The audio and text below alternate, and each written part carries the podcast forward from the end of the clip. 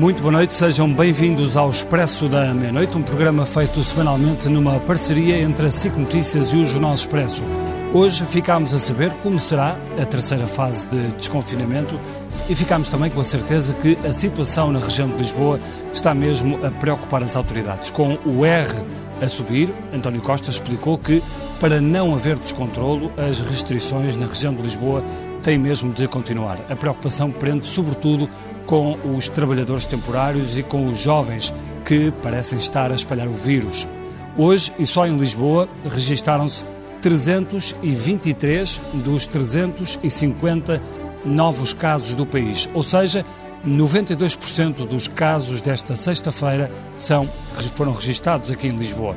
É sobre isto que falamos na próxima hora, sobre eh, este desconfinamento e os receios que levanta na saúde, mas também na economia e, nomeadamente, no turismo, um importante motor nacional que está agora literalmente parado.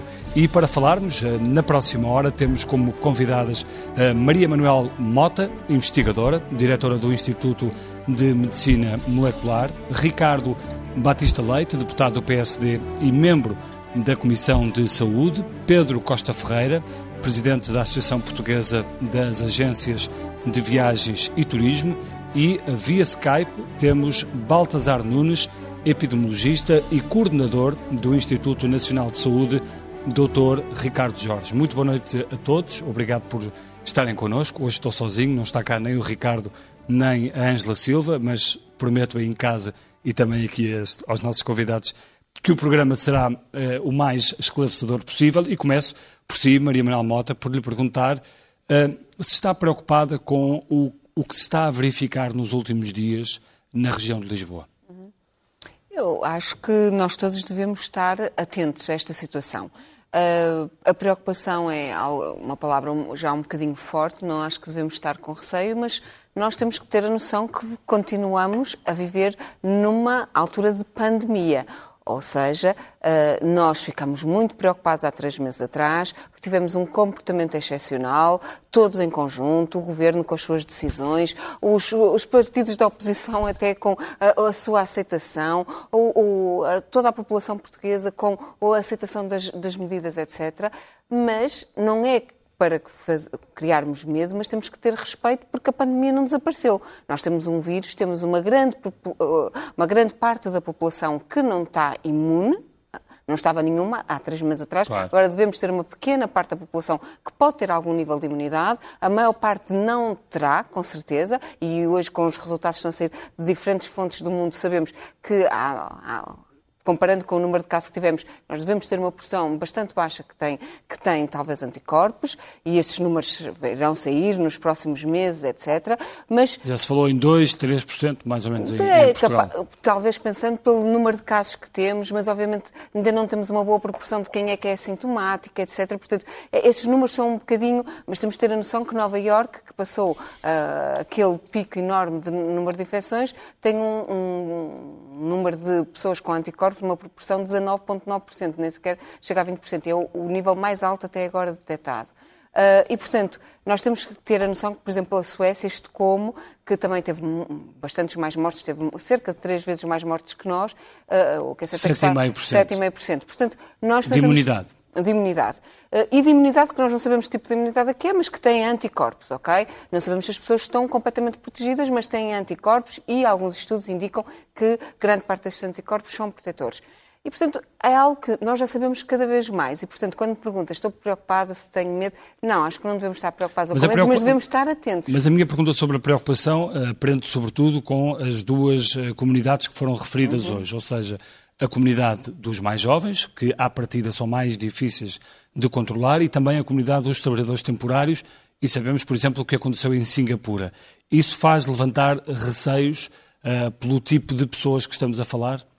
Eu acho que nós temos é que informar esses grupos e os grupos que nós consideramos que. Mas informar às vezes não chega só, não é? Assim, é óbvio, tem que haver regras, não é? E as pessoas têm que aprender a cumprir as regras, porque são mais jovens, mas ou já têm 18 anos e têm responsabilidade civil ou não têm, os seus pais têm que ter por eles, não é? Portanto, há aqui regras que nós temos. Mas eu acho que, acima de tudo, a, a informação e as pessoas perceberem que não acabou o perigo da pandemia. A pandemia está ali. A pandemia existe porque existe um vírus para o qual grande parte da população não está imune e, portanto, tem uma possibilidade de se espalhar muito rápida. E este vírus é, tem essas características e, portanto, nós temos que ter cuidado e temos que manter as regras. Ou seja, é verdade, estamos a desconfinar, mas isso não implica que as regras não se mantêm. Nós temos que lavar as mãos com regularidade, temos que usar as máscaras em locais fechados, temos que manter um distanciamento dos dois metros entre as pessoas, porque nós sabemos como é que este vírus se transmite, se transmite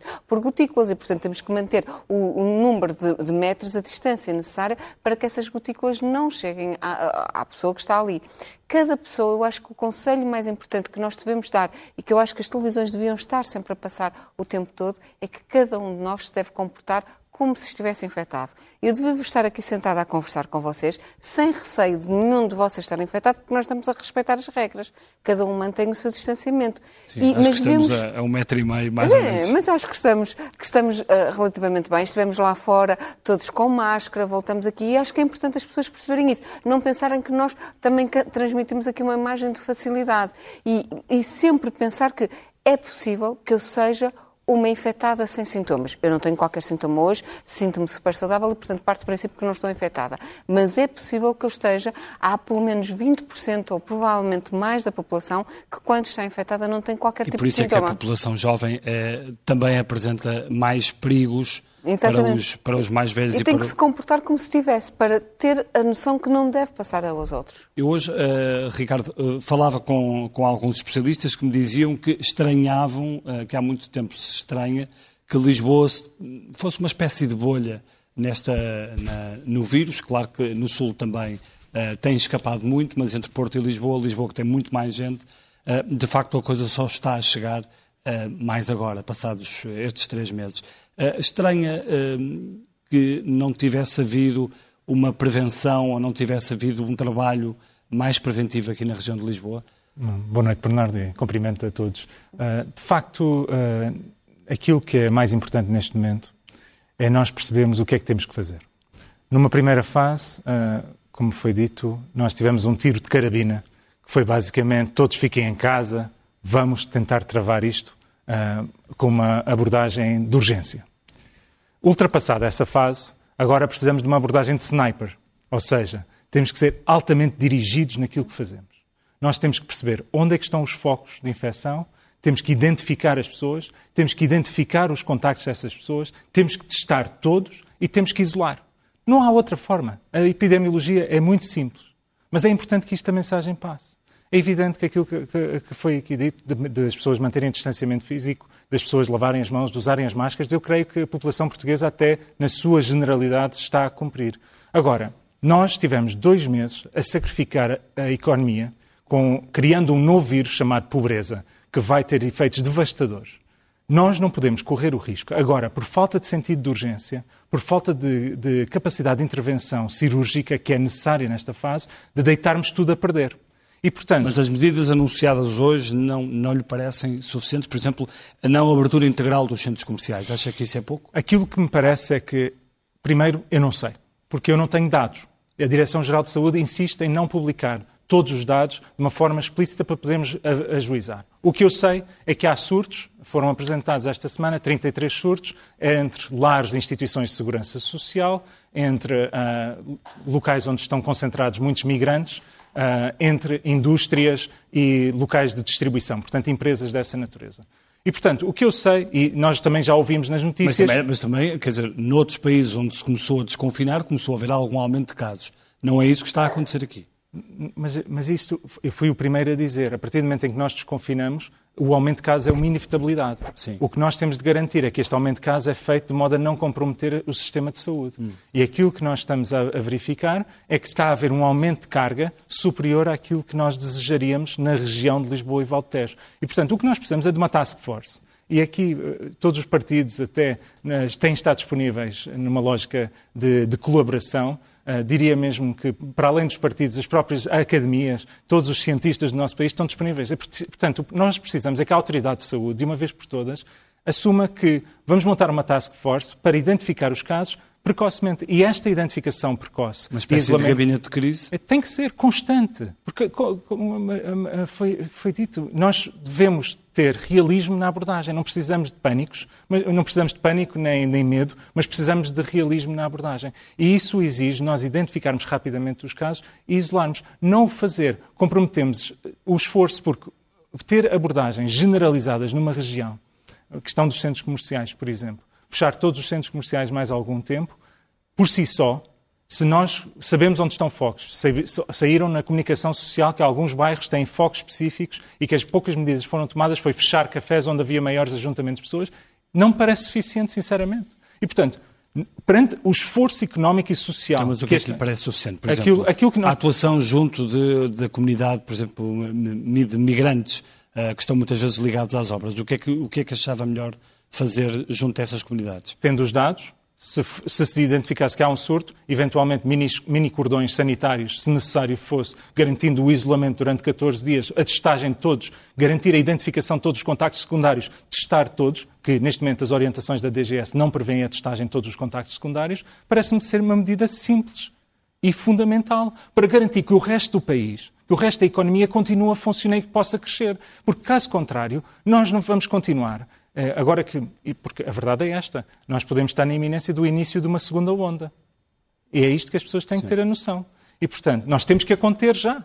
Temos que a travar já. Deixe-me deixe aproveitar aqui a sua, a, sua, a sua dica para perguntar aqui ao, ao Baltazar Nunes uh, se, uh, esta, se, se, consegue prever que podemos estar aqui no início de uma, de uma segunda onda, como dizia aqui o Ricardo, Ricardo Batista Leite, ou o que, é que, o que é que querem dizer estes casos, em termos de, de previsões, o que é que se pode fazer? Uh, boa, noite, uh, obrigado pelo convite. Uh, o, quando nós iniciamos uma primeira fase de discussão das medidas de desconfinamento, Uh, alguns grupos de investigadores em, em, Portugal, tanto no Porto como em Lisboa, fizemos alguns modelos e aplicamos alguns modelos qual seria eventualmente o impacto de algum desconfinamento. E uh, fosse qual fosse uh, as estratégias que, fosse, que aumentassem o número de contactos da população, todos eles faziam com que a transmissão aumentasse. Pronto, isso é uma coisa que nós uh, temos que assumir que qualquer processo de desconfinamento uh, levaria a um maior contacto uh, das pessoas umas com as outras. Se mantivéssemos um número de infectados na população, isso muito provavelmente iria levar a um aumento do número de casos. Como uh, o Dr. Uh, o que se pensou também e o que se tem passado é que este aumento tem que ser compensado com outras medidas. Medidas, como têm sido referidas, de identificação dos casos o mais precocemente possível uh, e dos seus contactos, de maneira a conter a, a, a, epidemia numa fase inicial. E numa fase posterior, se isto não chegar, muito provavelmente uh, outro tipo de medidas que impliquem Uh, provavelmente a não abertura, como agora dos uh, centros comerciais ou outro tipo de medidas que uh, assegurem que a, a, a, epidemia se vai. não terá um pico ou uma curva epidémica com a mesma expressão que teve no início. porque acha, acha que não pode, acha que o caso de, da região de Lisboa não se pode tornar num crescimento exponencial como tivemos no início? Pode, pode. Eu acho que isso não, não, podemos pôr de parte se uh, não forem cumpridas uh, aquilo que está a ser definido e se de um momento para o outro voltarmos todos exatamente ao mesmo tipo de contactos, não usarmos máscaras, não lavarmos as mãos, irmos para sítios fechados, especialmente que é o, a zona de maior risco, e aumentarmos o número de concentração de pessoas nesses sítios. Se voltarmos tudo ao normal, à forma como estávamos no início, antes do, do, do, do, confinamento, ali no início de março, como já foi referido, com a percentagem de indivíduos imunes que temos, que ainda é muito baixa, não há dúvida que a epidemia irá ter uma expressão uh, quase semelhante à, à, à anterior. Mas não é bem isso que, que, que, que esta fase está agora. É, é, é, é, preciso ver que nós e a população continua a cumprir uma grande parte uh, as medidas, caso contrário estaríamos num crescimento completamente diferente. Agora, o cumprimento destas medidas também é preciso ver que não é uh, igual na população, ou a capacidade que a população tem de, de, implementar as medidas ou de adotar as medidas é diferente. Uh, os níveis socioeconómicos mais elevados conseguem muito provavelmente uh, ficar em casa, fazer teletrabalho, ter outro tipo de contacto uns com os outros que é muito mais controlado. os níveis socioeconómicos mais baixos, esta realidade não é, não é a mesma, não é? o tipo de trabalho que têm implica uma exposição muito mais elevada elevada, implica que para se deslocarem para o trabalho ou vão em transportes públicos ou terão que ir em transportes organizados pelas empresas ou isso, eh, isso, mesmo isso, deslocar... isso que nos está a dizer quer dizer que corremos o risco, por exemplo, de acontecer em Portugal o que aconteceu em Singapura? Uh... Abriram e tiveram de, tiveram de fechar outra vez, sobretudo por causa de, de comunidades de, de, de trabalhadores, imigrantes? Eu, eu, acho que o fechar outra vez da mesma maneira radical com que se fechou uh, em, em, março, eu acho que também já aprendemos provavelmente que nem todas as medidas são necessárias uh, fechar da mesma forma, não é? E que se calhar uh, medidas mais cirúrgicas, como estavam há pouco a ser referidas, poderemos tentar e procurar implementá-las porque não estamos no tal crescimento exponencial. Ou seja, quando o crescimento começou daquela forma exponencial, não havia outra forma, digamos, não desligar tudo. É? Pronto, como se tivéssemos um curto-circuito em casa e tivemos de desligar o quadro elétrico, não é? Uh, agora teremos de voltar a abrir não é, cada uma das eh, áreas da casa a nível de eletricidade e ver até onde é que conseguimos uh, manter sem rebentar de novo, digamos, uh, o, o, quadro.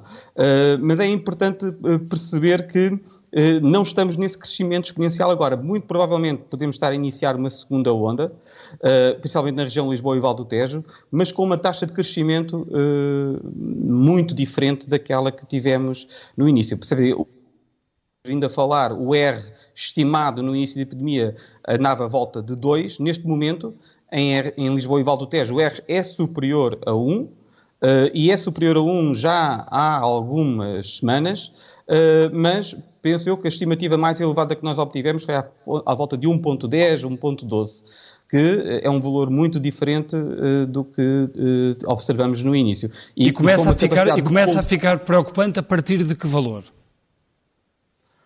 Uh, Depende muito, depende muito aqui de, ou seja, o, o crescimento, o, o, crescimento exponencial, uh, muitas vezes podemos observá-lo até com um R baixo, 1.5, 1.4, não é? Uh, e ficaria, ficaríamos em situação complicada com valores desses. Agora, também depende da maneira como é que a doença se distribui na população.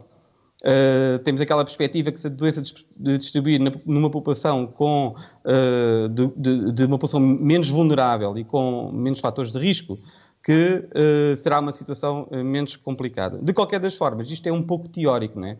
Porque a população não é completamente estanque. Nós não podemos pensar que vamos conseguir que a epidemia circule só entre os jovens Uh, e que nunca irá chegar aos outros grupos etários mais uh, velhos ou uh, a grupos de maior risco.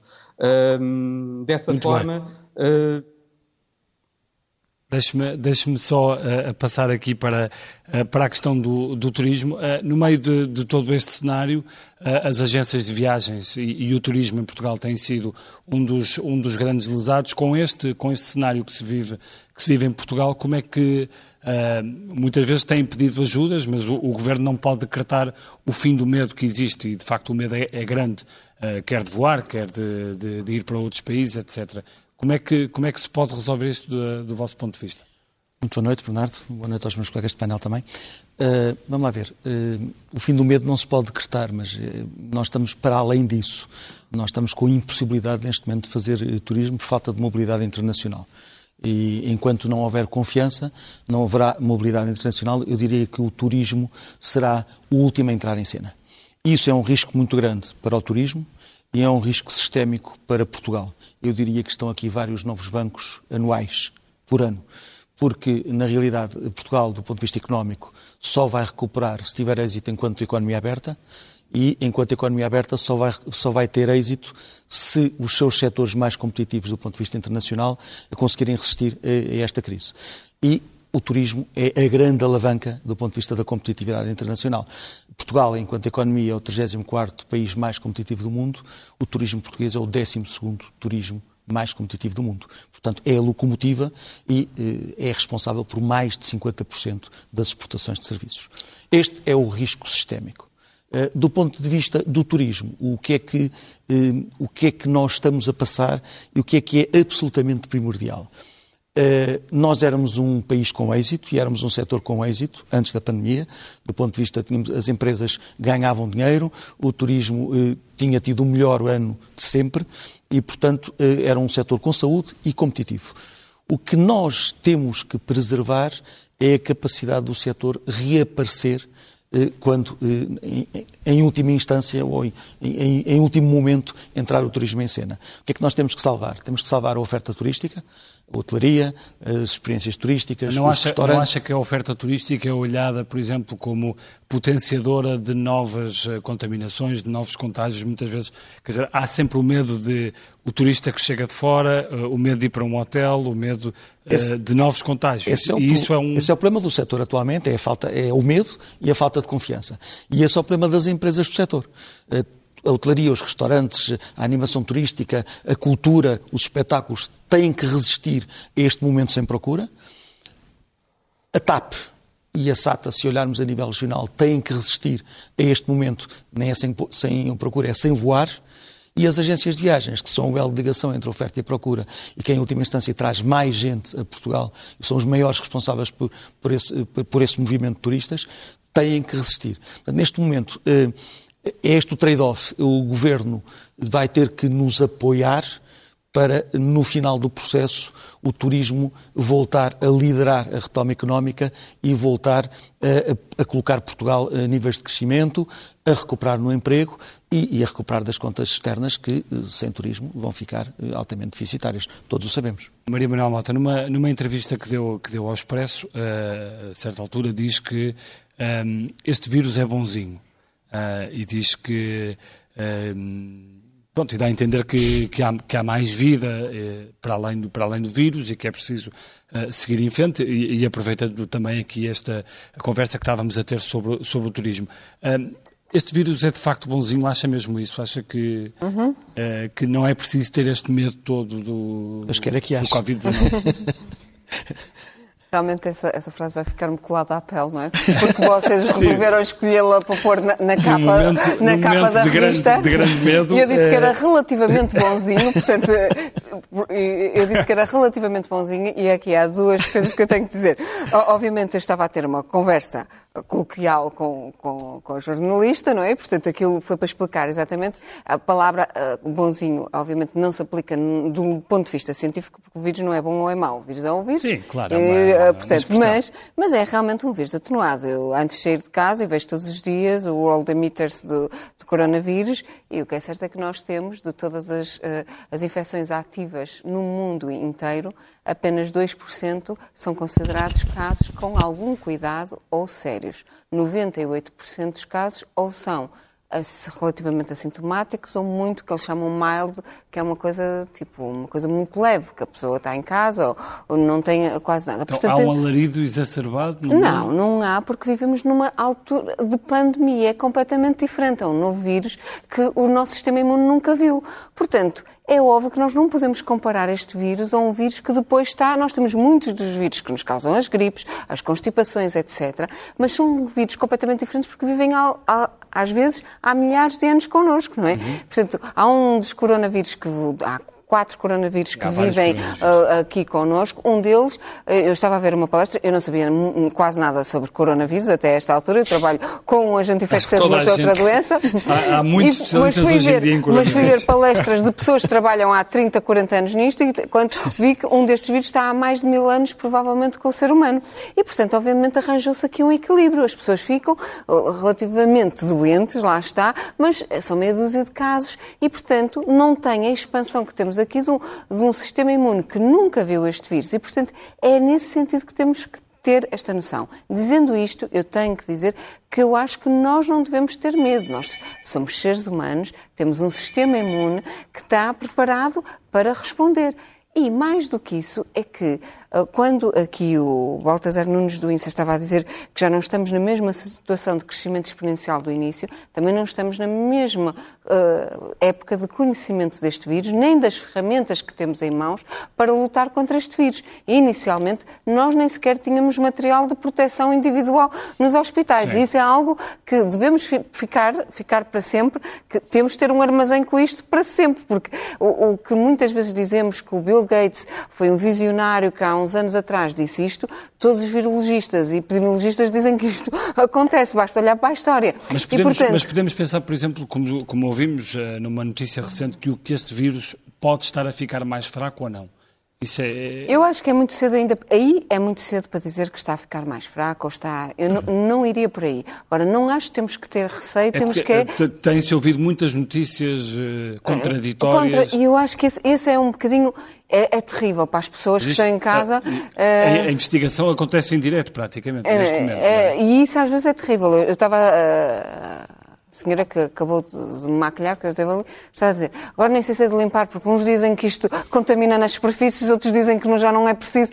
E eu disse-lhe, é melhor fazer pelo mais, não é? Portanto, é melhor descontaminar. Mas, mas a verdade, as pessoas usam, ouvem estas contradições e, e, isso é terrível para a desinformação, não é para a informação.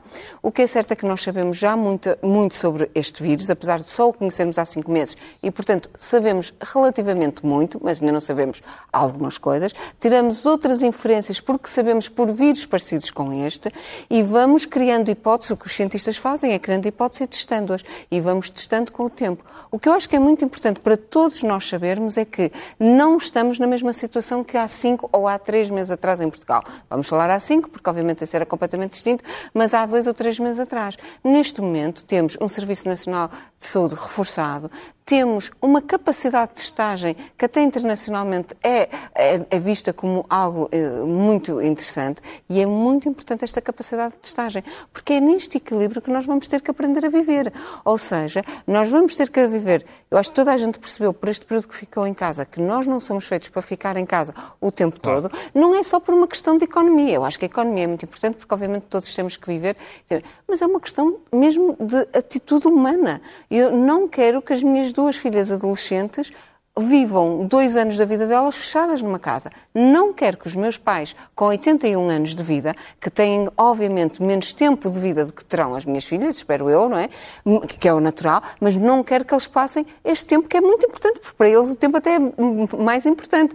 Portanto, não quero que estejam todos confinados. Isso aconteceu na gripe espanhola, dois anos eh, Dois Exato. anos de paragem, não é? Mas também estamos 100 anos depois. A ciência tem outro tipo de Sim. capacidade. E prevê nós... que isto possa ser resolvido mais cedo? Eu não sei se vai ser resolvido mais cedo. Eu acho que nós vamos arranjando cada vez mais ferramentas. Nós já sabemos, uh, há muitos antivirais a ser testados, há, há, há, os testes para nós exatamente detectarmos logo os surtos e isolá-los. É muito importante. Há muitos os testes para serem usados, por exemplo, nas casas. Nós temos que ter uma noção que 40% das mortes em Portugal, pelo pelo menos eu, estes são dados, é verdade que já têm provavelmente uma semana, mas 40% das mortes até há uma semana atrás eram de idosos a viver em lares. Sim. E, portanto, são grupos altamente riscos que têm que ser protegidos. Quando eu digo isto, é preciso as pessoas terem cuidado em casa. Mas está a dizer, vamos fechá-los durante um ano. Não, porque as pessoas têm que viver. Um ano na vida destas pessoas é mesmo muito importante. Agora, tem que se criar espaços para estas pessoas estarem em contacto com pessoas que não estão infectadas de certeza. E por isso é que o,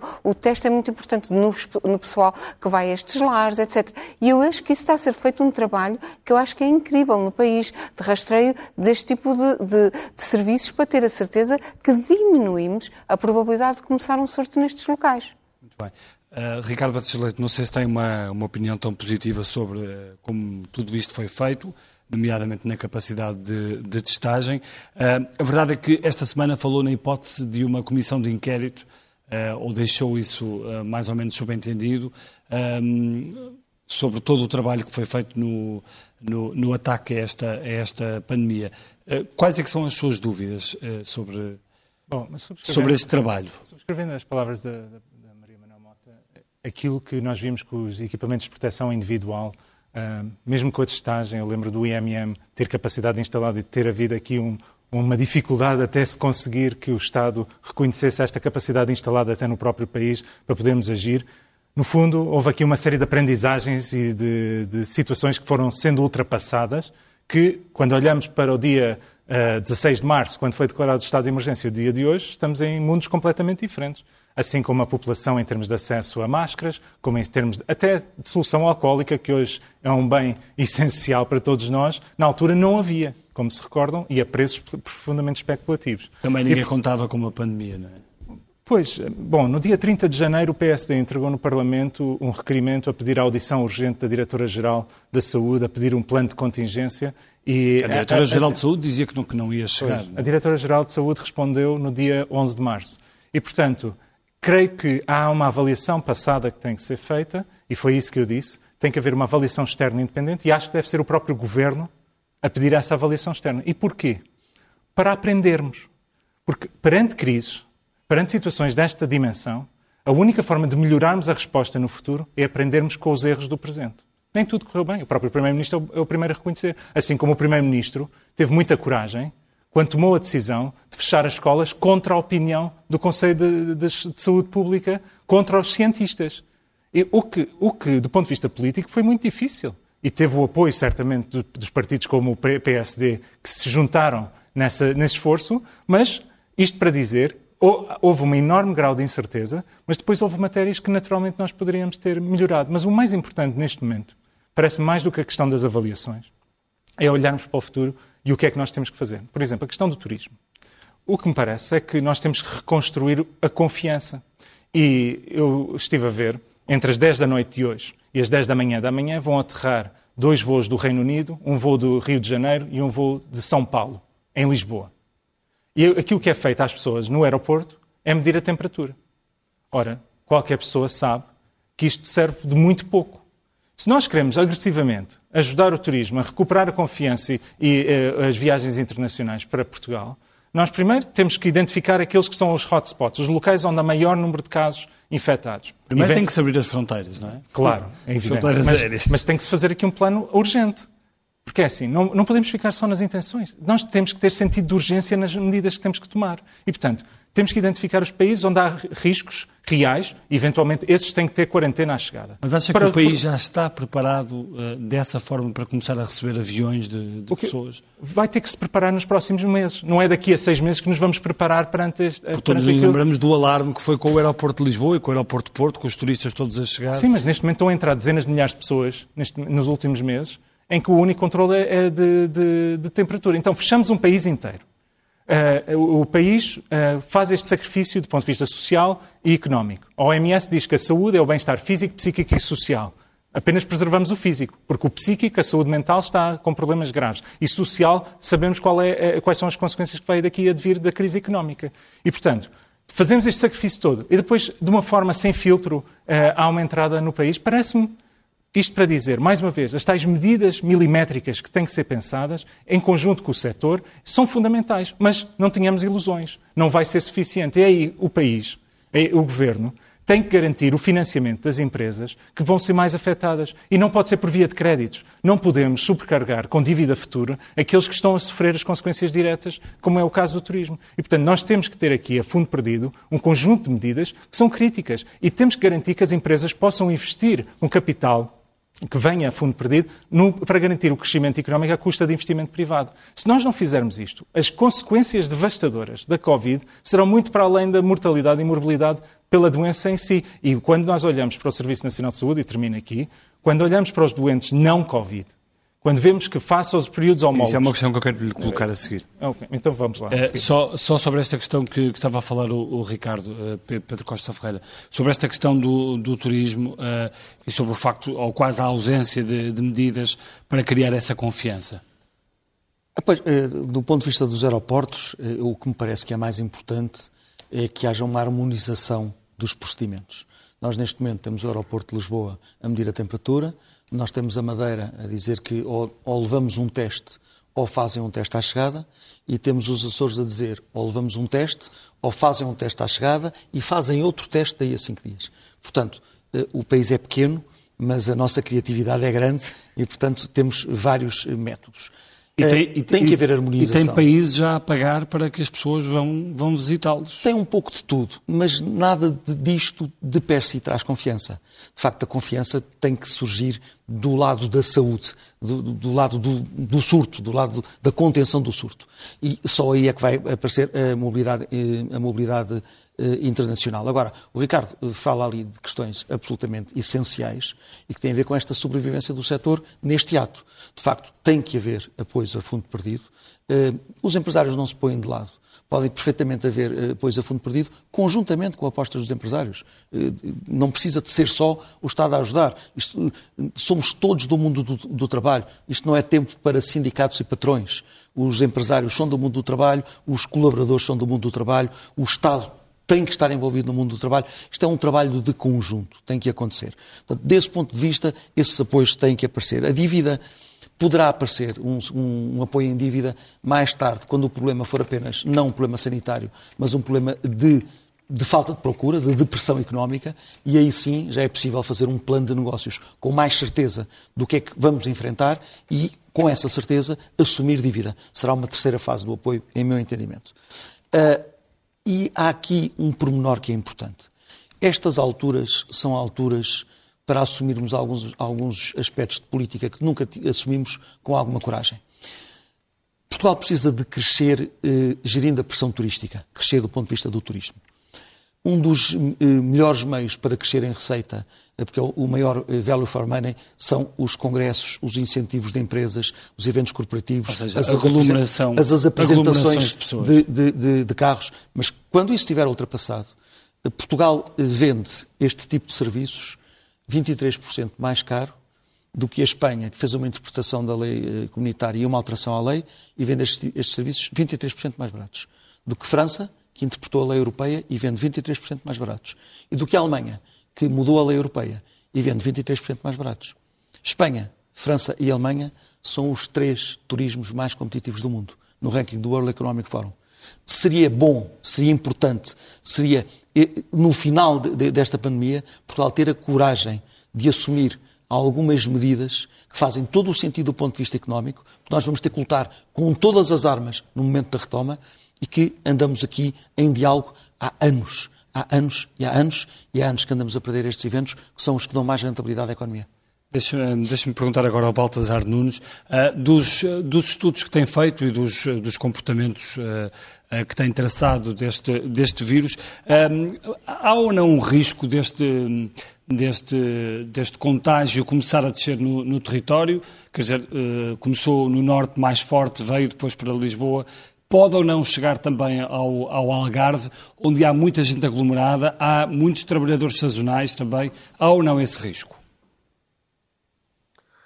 Uh, sim, esse risco existe, naturalmente. Uh, vai depender muito de tal movimento da população, principalmente movimento de população de zonas onde há casos uh, para zonas onde há menos casos. É? é natural que um. E esse movimento vai acontecer nos próximos meses, não é? Que é o movimento de ida para férias, sobretudo numa altura em que se está a, a pedir para ir para fora cá dentro. Portanto, há muita gente que vai descer para o Algarve, não é? É, é, verdade. Assim, e realmente uh, é necessário uh, novamente voltar a tentar conter o máximo possível a epidemia nesta fase para que possamos uh, voltar outra vez a ter a economia a funcionar. Como estava a dizer há, há pouco tempo uh, o colega de painel, uh, que é essencial que haja confiança para que nós consigamos, de alguma maneira, retomar a economia. em alguns estudos que foram feitos e que fizeram algumas simulações, vê-se que numa fase em que há perda económica, não é? se nós libertarmos, no fundo, a economia de uma forma não totalmente controlada, eh, essa levará quase de imediato não é, a um aumento do número de casos. Se o número de casos aumentar de uma forma descontrolada, um novo lockdown é quase inevitável. Ou seja, se tivermos uma situação semelhante ao que os espanhóis tiveram, ou os italianos numa fase, ou seja, numa fase completamente uh, sem qualquer tipo de controlo, uh, é, é, o, o, lockdown, ou seja, a necessidade de voltar atrás, uh, é, é, inevitável porque toda a população até vai reagir num sentido contrário. Não é? Um, Por isso, cada vez mais é importante que se invista e que se uh, procure uh, em vários setores. E, eu, e, a, e, a, resposta não pode ser só no aumento do número de testes, uh, também não pode ser só no, na, na, melhoria, na, digamos, na, na maior capacidade de identificar e, e, e os casos uh, na capacidade da população adotar as medidas, ou seja, não há solução única que resolva este problema. Tem que ser mesmo um Mas parece-lhe parece que a abertura do país, e porque nos aproximamos de uma altura de férias, parece-lhe que a abertura do país, por exemplo, a, a turistas estrangeiros vindos de áreas onde uh, há, muito, uh, há muito contágio, parece-lhe que isso é um risco? Sim, naturalmente que é um risco. Uh, e, uh, mais uma vez, uh, é necessário que, eventualmente, se implemente medidas para uh, ou assegurar que uh, há entrada, além de haver tal, os tais testes, de haver uh, a medição da temperatura, ou seja, um conjunto de, de seguimento que procure, de alguma forma, assegurar que a transmissão não ocorra. Mas, Mas se, tivesse também... que aconselhar, se tivesse que aconselhar, por exemplo, o Primeiro-Ministro, aconselhava-o a manter as fronteiras fechadas ou não? Por mais Essa pergunta foi-nos feita. Essa pergunta foi-nos feita e, e, foi difícil de responder. Uh, depende muito uh, do. Vai depender muito de que sítio e a situação epidemiológica do sítio uh, ou dos países para os quais se venha a abrir a fronteira. é natural que numa fase, um país esteja numa fase epidémica de crescimento quase exponencial, representa um risco muito maior do que, se calhar, um país em que esteja numa fase em que já passou uh, essa fase epi mais uh, epidémica e que está numa fase, digamos, quase uh, endémica da epidemia, com muito poucos casos. É claro que o risco é completamente diferente numa situação e noutra. da mesma maneira como se provavelmente está a ter, procurar tomar medidas diferenciadas em Lisboa e Val do Tejo para o resto da, da, da, região do, do, resto do país, a resposta tem que ser eh, sim, muito provavelmente eh, fará sentido fazer medidas diferenciadas, porque o risco também é, é, é, é diferente. Muito bem, obrigado Baltazar uh, Nunes. Uh, Maria Manuel Mota, uh, queria perguntar-lhe sobre a questão dos, um, dos testes sorológicos que o IMM também, também esteve envolvido e também fez. Uh, já, já chegaram a alguma conclusão desses testes? Não, ainda estamos numa fase muito inicial. Portanto, o IMM está envolvido num consórcio de várias instituições aqui na área de Lisboa. Somos cinco instituições em que estamos nós, o GC, o IBET, o SEDOC uh, e o ITQB. Estamos a desenvolver um, um teste e o nosso objetivo aqui é, é, um, é bastante claro, é ter um teste que, à partida, não haja problemas em terem grande número, porque isto, a verdade é que mesmo nós, quando começamos os testes nós de diagnóstico, mesmo nós cientistas, que tínhamos uma ideia de que seria uma pandemia, mas começamos a correr como se estivéssemos a correr um sprint, a fazer os 100 metros. Uhum. E como eu costumo dizer, de repente percebemos que ia ser 1500 metros, depois já é uma meia maratona, já é uma maratona e às vai ser uma ultramaratona. E, portanto, temos que ter, obviamente, ferramentas que sejam de grande qualidade, com um standard muito elevado, porque muitos dos testes comerciais que estão disponíveis, para além do preço, e, portanto, é muito difícil, são de qualidade um bocadinho duvidosa, cada vez são melhores, obviamente, com o tempo. Nós a ideia era termos Portanto, algo iniciativas fosse... como a Câmara de Cascais, por exemplo, testar uh, toda, toda, a, a população, agora, faz, faz sentido? Eu pessoalmente acho que não. Uh, pessoalmente, não costumo dar muitas vezes esta opinião, porque nós geralmente baseamos, os cientistas baseiam-se em facto, quem toma essas decisões são políticos, e portanto o político tomou uma decisão. Eu pessoalmente portanto, é uma decisão política. É Mas todas as decisões Sim, são claro. políticas, não, não é? Portanto, as decisões quero... são políticas e a mim não me cabe a mim. Decisão portanto, política, o que eu é? estou a querer dizer é que a mim, como cientista, não me cabe tomar essas decisões e, portanto, essas decisões têm em consideração muitos aspectos que não apenas o científico e, portanto, têm que ser respeitadas. Mas eu diria que, sob o ponto de vista científico, a, a verdade é que não vale a pena neste momento. Mas quando é que vai valer quantos a casos estiveram naquela zona? A, a porcentagem vai ser muito, muito baixa. Possivelmente... Isso também não se sabe por causa dos assintomáticos, não é? Ah, sim, mas, mas sabemos mais ou menos que 20% são assintomáticos. Nós já fazemos os cálculos para hum, isso. Portanto, vai haver mais casos, obviamente, positivos, seropositivos, de pessoas que nunca se aperceberam. Sabemos disso.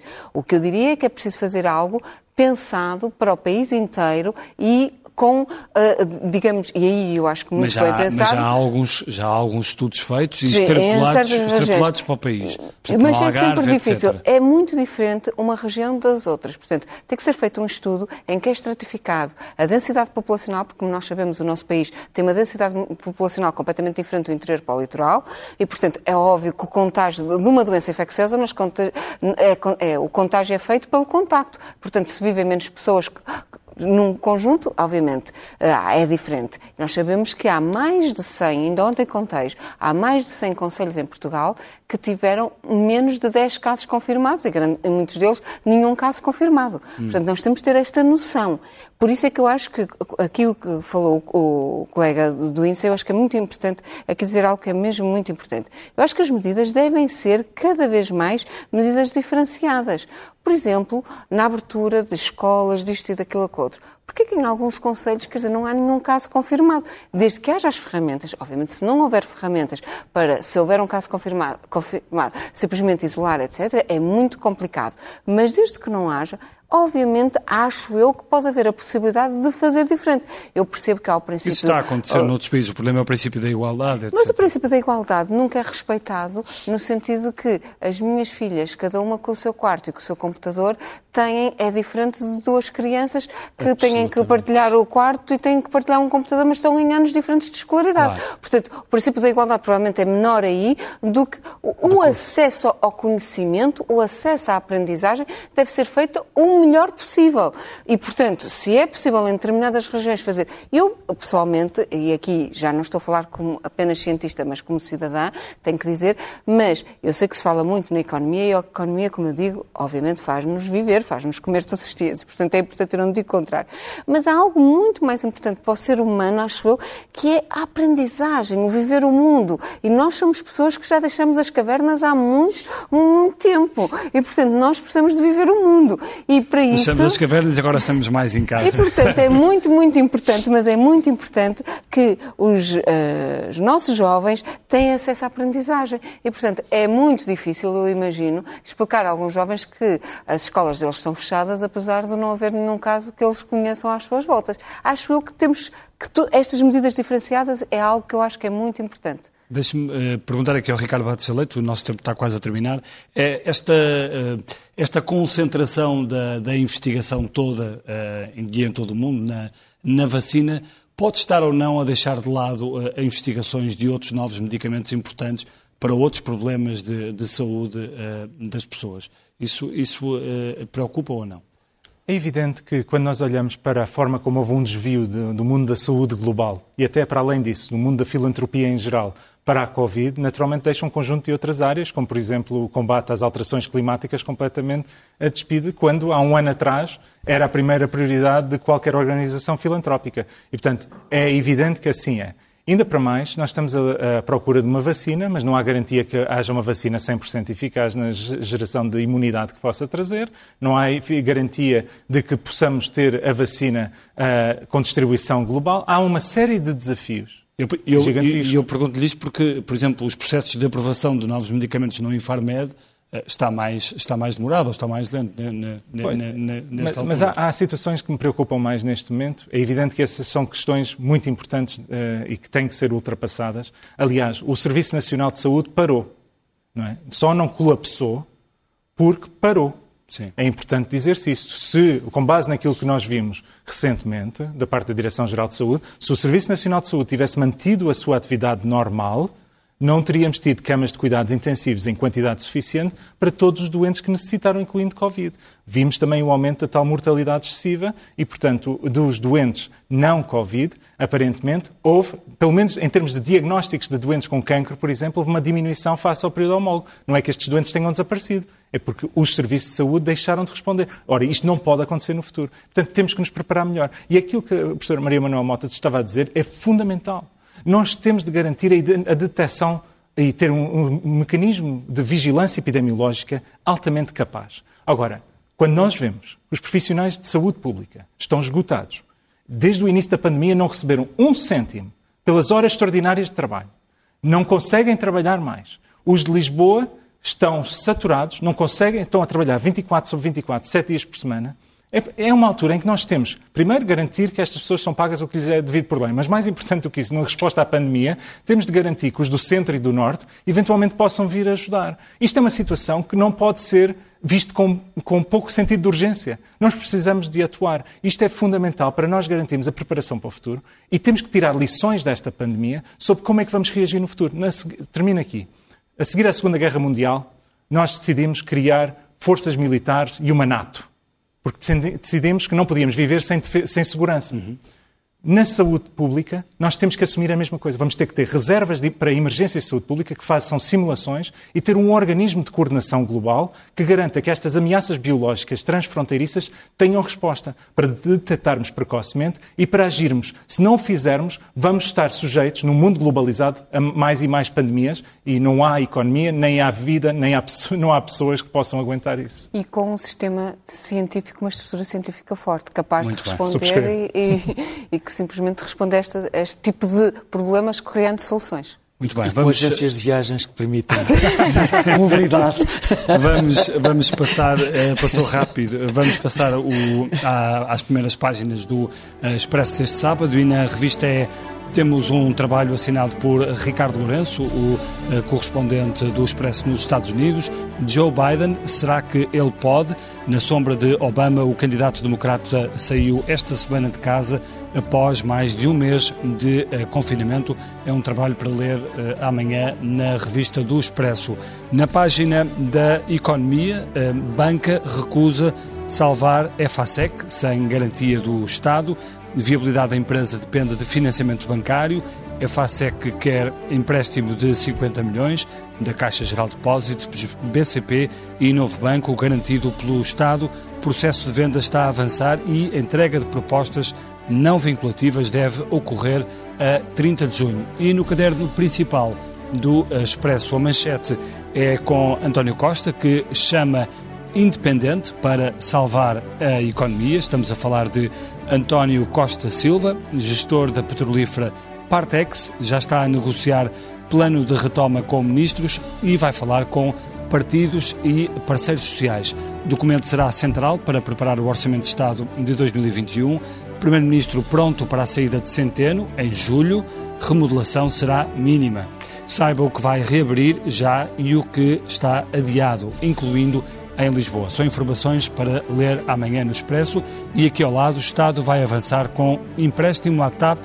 Negociações com Bruxelas para o resgate avançam em ambiente de guerra política contra a gestão. Está assim vista a primeira página do Expresso e também do Caderno de Economia e da revista E, o Expresso para ler uh, amanhã, já sabe.